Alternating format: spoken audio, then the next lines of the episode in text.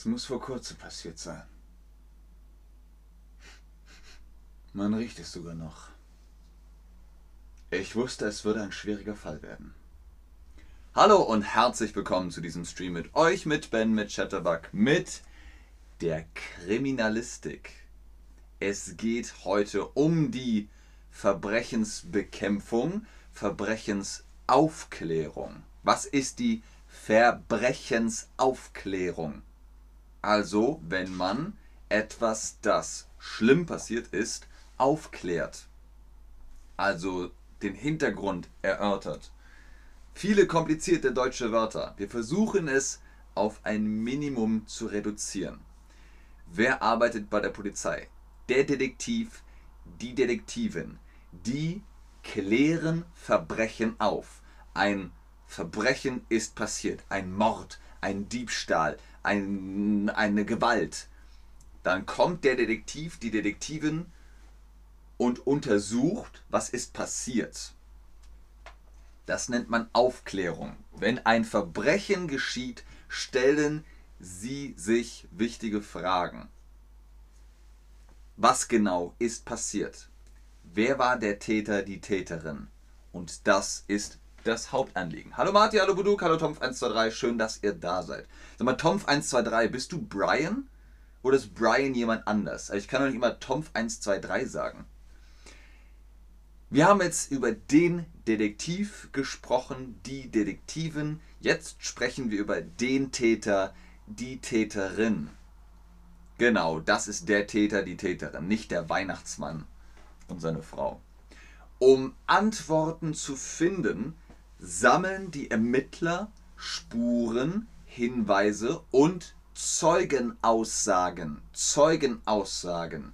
Ein Zeuge, eine Zeugin ist eine Person, die gesehen hat, was passiert ist oder gehört hat, was passiert ist. Man spricht mit Zeugen, um herauszufinden, was ist passiert. Haben sie etwas gesehen? Haben sie etwas gehört? Haben sie etwas gerochen?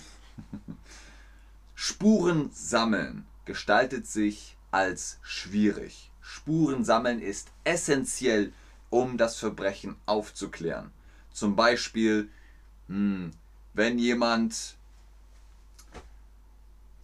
was soll ich sagen, wenn jemand niest, dann sind Spuren auf der Wand und die kann man sichern. Das ist die Spusi, die Spurensicherung. Man sammelt Spuren und dann weiß man besser Bescheid.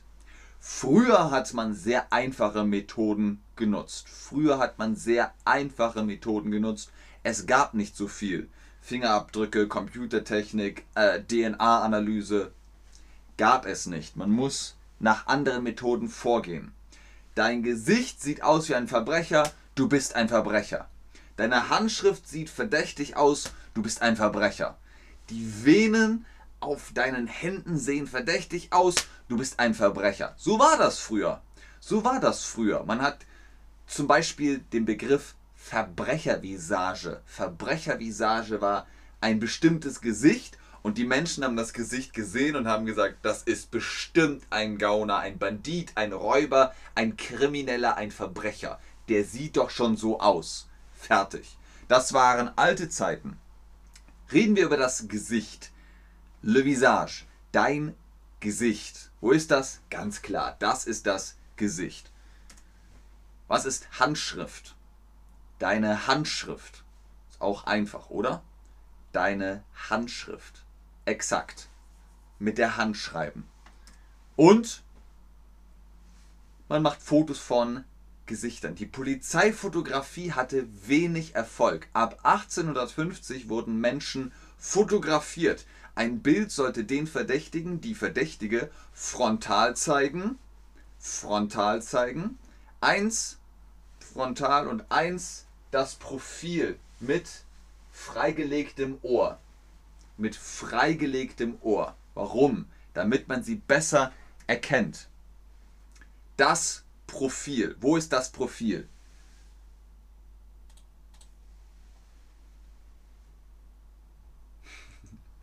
Ganz viel Liebe an Olena und Olha. Richtig, das ist frontal, Das ist das Profil eines Menschen. Das Profil, die Seitenansicht. Man sieht das Profil. Gut, ausgezeichnet. Mit diesen Fotos ist die Polizei unterwegs. Die haben kleine Bücher bekommen. Und wenn sie eine Person gesehen haben, dann haben sie geguckt, hm, könnte sie sein. Jeder Polizist, jede Polizistin hatte so ein Buch dabei mit Fotos. Aber das Problem war, sie haben sie ständig verwechselt. Menschen sehen sich ähnlich und dann weiß man nicht mehr, bist du das? Bist du das? Und dann sind andere Menschen verhaftet worden. Hm. Was ist die Verwechslung, äh, wenn man nicht mehr weiß, links, rechts, grün, rot? Ich habe es verwechselt. Dann kam der Fingerabdruck. Als einfach, schnell und billig in der Anwendung erwies sich das Fingerabdruckverfahren, auch Daktyloskopie genannt. Daktyloskopie, abgeleitet von den griechischen Worten Daktylos, Finger und Skopein, sehen. Daktyloskopie. Man nimmt also den Fingerabdruck wie macht man das? Richtig, mit schwarzer Tinte. Weiß funktioniert nicht so gut. Schwarze Tinte, blub, blub, blub, und dann. Das geht heute auch elektronisch, aber man hat es früher mit Tinte gemacht. Als Werkzeug reichten Druckerschwärze, Walze und eine Metallplatte. Die Fingerkuppe der Verdächtigen wurden geschwärzt und auf weißem Papier abgerollt. Hier seht ihr das im GIF. Erst die Tinte blub, blub, und dann auf weißem Papier abrollen, damit man den ganzen Fingerabdruck bekommt. Was ist Papier? Richtig, Nummer 1 ist das Papier. So drückte sich ein ganz bestimmtes Muster ab, das der Papillarlinien. Die Papillarlinien könnt ihr sehen, der äh, Furchen und Vertiefungen der menschlichen Haut an der Fingerkuppe. Das ist einzigartig. Außer bei Koalabären. Die Koalabären haben die gleichen Papillaren wie Menschen. Koalabären sind die perfekten Kriminellen. Die können ein Verbrechen begehen und man denkt so, oh, das waren Menschen, aber nein, es waren Koalabärs. Es waren Koalabären. Wo ist die Fingerkuppe? Wo ist die Fingerkuppe? Das ist die Hand, der Daumen, Zeigefinger, Mittelfinger, Ringfinger, kleiner Finger und das ist alles. Das ist der Finger, der Fingerknöchel und das ist die Fingerkuppe. Das ist die Fingerkuppe. Hier, hier, hier, hier, hier. Fingerkuppe. Sehr gut. Moderne Kriminalistik. Inzwischen sind die Ermittlungsmethoden systematischer und erfolgreicher als vor 100 Jahren. Was ist systematisch? Systematisch heißt Schritt für Schritt. Ihr denkt, ihr rechnet, ihr überlegt, ihr geht mit Methode vor, mit System. Gut. Was ist erfolgreich? Das Gegenteil von erfolgslos das Gegenteil von Versagen. Erfolgreich ist, da, da, da, man hat es geschafft, man ist erfolgreich. Exakt, sehr gut.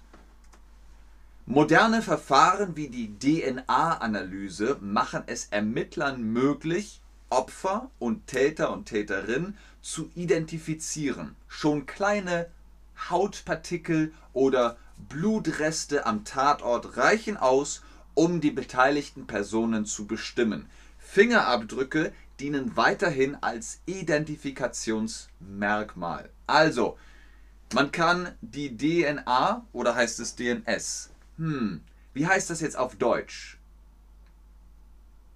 Heißt es Desoxyribonukleinsäure oder Deoxyribonucleic Acid? Schwierig, ne? Desoxyribonukleinsäure. Richtig, auf Deutsch heißt es DNS, auf Englisch DNA, aber auf Deutsch DNS. Einmal sage ich es noch, Desoxyribonukleinsäure. Sehr gut.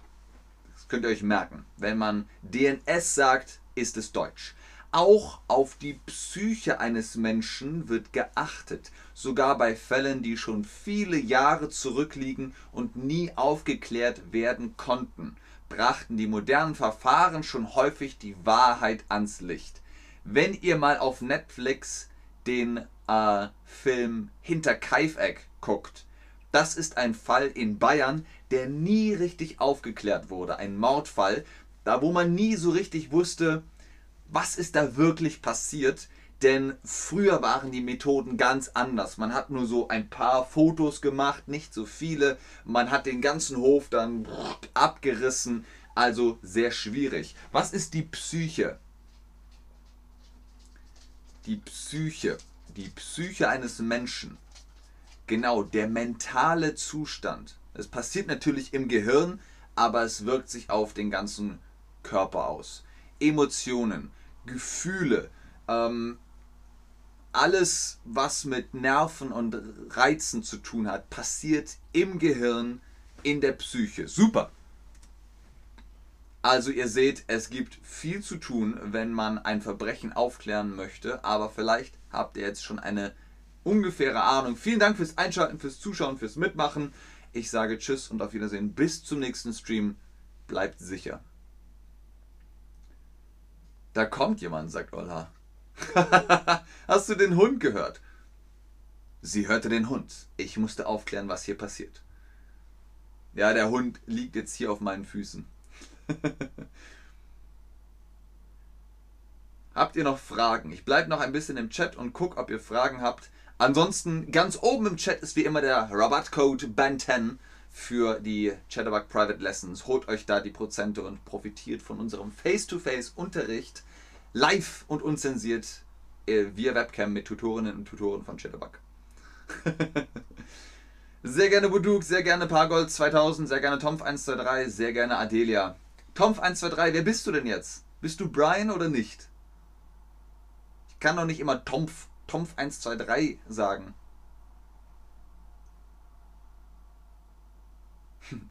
Sehr gerne, Euler. Tschüss.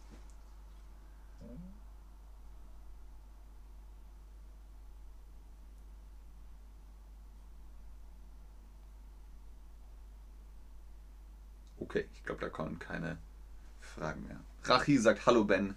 Tschüss, Rachi. Der Stream ist vorbei.